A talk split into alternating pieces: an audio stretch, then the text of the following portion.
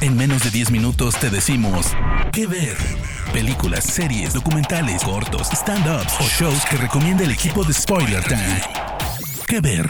¿Qué onda banda? Bienvenidos a Que Ver, donde te recomendamos películas y series en menos de 10 minutos. Yo soy Andrés y como siempre estoy muy feliz de acompañarlos. Recuerden que me encuentran como arroba a Andrés Addiction en Instagram y Twitter, donde me pueden dejar todas sus sugerencias para futuros temas. Gente, hace un par de días tuvimos la edición 2023 de los Golden Globes, que festejan lo mejor del cine y la televisión. Sin embargo, muchas veces los ganadores de estos premios no son las películas o series más populares, conocidas o publicitadas. Es por eso que hoy decidí traerles las 5 mejores series que puedes ver y que ganaron premios durante esta última edición. Empezamos.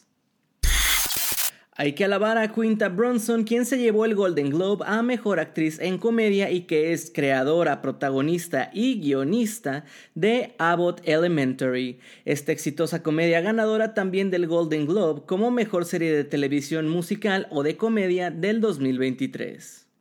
Ambientada en una escuela pública de Filadelfia predominantemente de comunidad negra, la serie sigue a un puñado de profesores y a su directora, papel de Janelle James, una influencer en las redes sociales que intentan hacer lo mejor para sus estudiantes con los limitados recursos de los que disponen.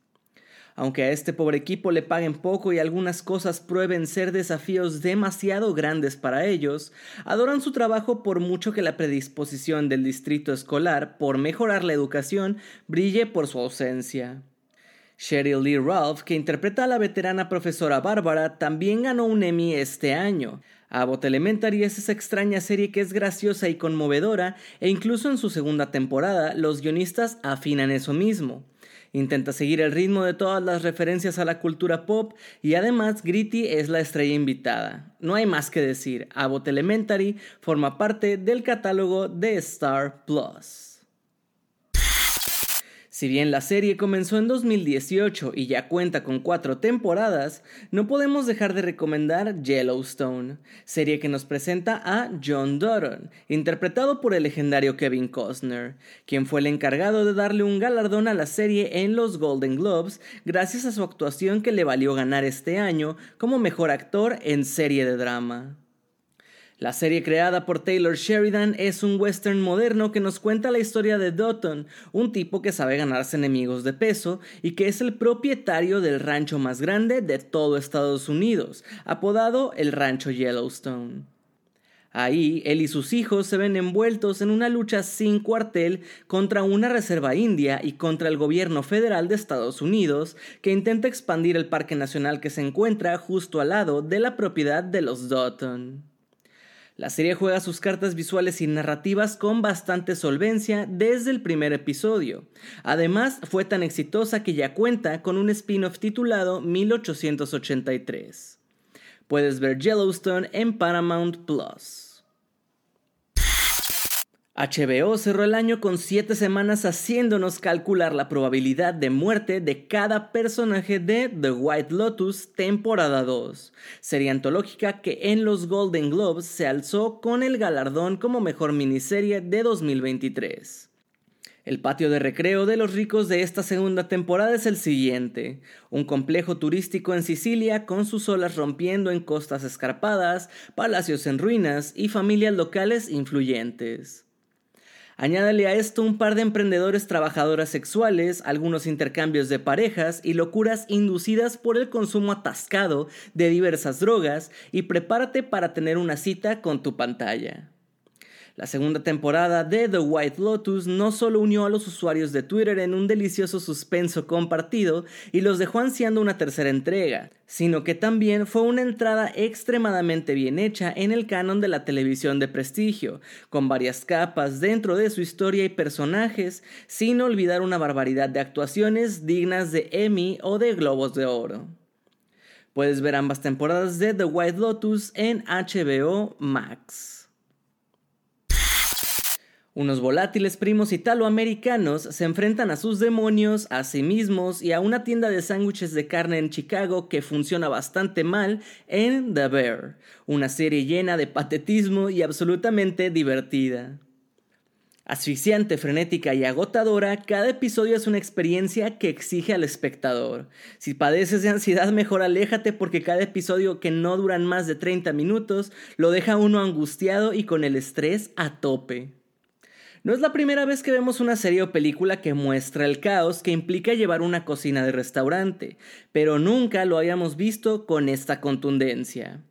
La cámara de Andrew Vede y Adam Newport Berra, junto a la edición de Joanna Nagel y Adam Epstein, nos asfixian y contagian la ansiedad a tope del protagonista, Carmi, interpretado por Jeremy Allen White. Toda una revelación y a quien de hecho su interpretación le valió el Golden Globe a Mejor Actor de Comedia como este chef que del mejor restaurante del mundo regresa a Chicago para intentar salvar el restaurante familiar tras la muerte de su hermano. The Bear es una experiencia inmersiva, inquietante, abrumadora, de una intensidad que pocas veces se puede ver en la televisión y ya está disponible en Star Plus. Ya sé, ya sé que Better Call Saul no ganó, pero es que verdaderamente se vio muy marcado un desprecio por la serie que después de seis años y de varias nominaciones en diferentes categorías, nunca ganó nada, pero es la máxima ganadora en nuestros corazones, eso sí. La precuela de Breaking Bad está centrada en el abogado Saul Goodman, interpretado por un magnífico Bob Odenkirk en el papel de su vida. La trama comienza seis años antes de que Goodman conociera a Walter y a Jesse, cuando aún usaba su nombre real, Jimmy McGill, y no era muy bueno en su profesión, teniendo problemas económicos. Iba avanzando hasta su última temporada donde ya es el abogado astuto y lleno de trucos que conocimos. Teniendo a Vince Gilligan, creador y director de varios episodios de Breaking Bad en el mismo rol, pues no había mucho que pudiera salir mal y también es una serie de primer nivel.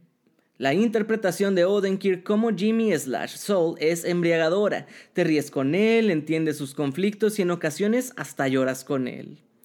En Breaking Bad se robaba las escenas, sí, pero era un personaje sin trasfondo, por lo que es gratificante ver cómo a pesar de ser quien es y de sus métodos poco éticos, el tipo tiene un trasfondo lleno de matices, alegrías, fracasos y sin duda mucho corazón. Además, la serie profundiza en otros personajes muy queridos. Entendemos cómo el temido Gustavo Fring tuvo que ser pisoteado por los Salamanca y le costó mucho llegar al punto en el que lo vemos en Breaking Bad. Lo mismo va para el viejo cascarrabias Mike Ehrmantraut, pues nos cuentan por qué el tipo carga con tanta culpa e incluso entendemos por qué se encariñó con Jesse y buscaba cuidarlo en la serie original. Nos presenta también a nuevos personajes como Nacho Varga, un tipo pacífico que ha tomado malas decisiones y busca salir del cártel a como de lugar, o el genial villano Lalo Salamanca, uno de esos psicópatas pasivo-agresivos y súper inteligentes interpretado de una gran manera por Tony Dalton. El guion, la puesta en escena, los detalles, la serie lo tiene todo. Y ni siquiera necesitas haber visto Breaking Bad para disfrutarla. Cuenta con su propia magia y no necesita de mucha pirotecnia para ser buenísima. Better Call Saul es una gran serie que puedes ver en Netflix. Gente, hasta aquí las recomendaciones de esta semana. Por favor, háganme caso y vean todas estas series que son de lo mejor que hay actualmente.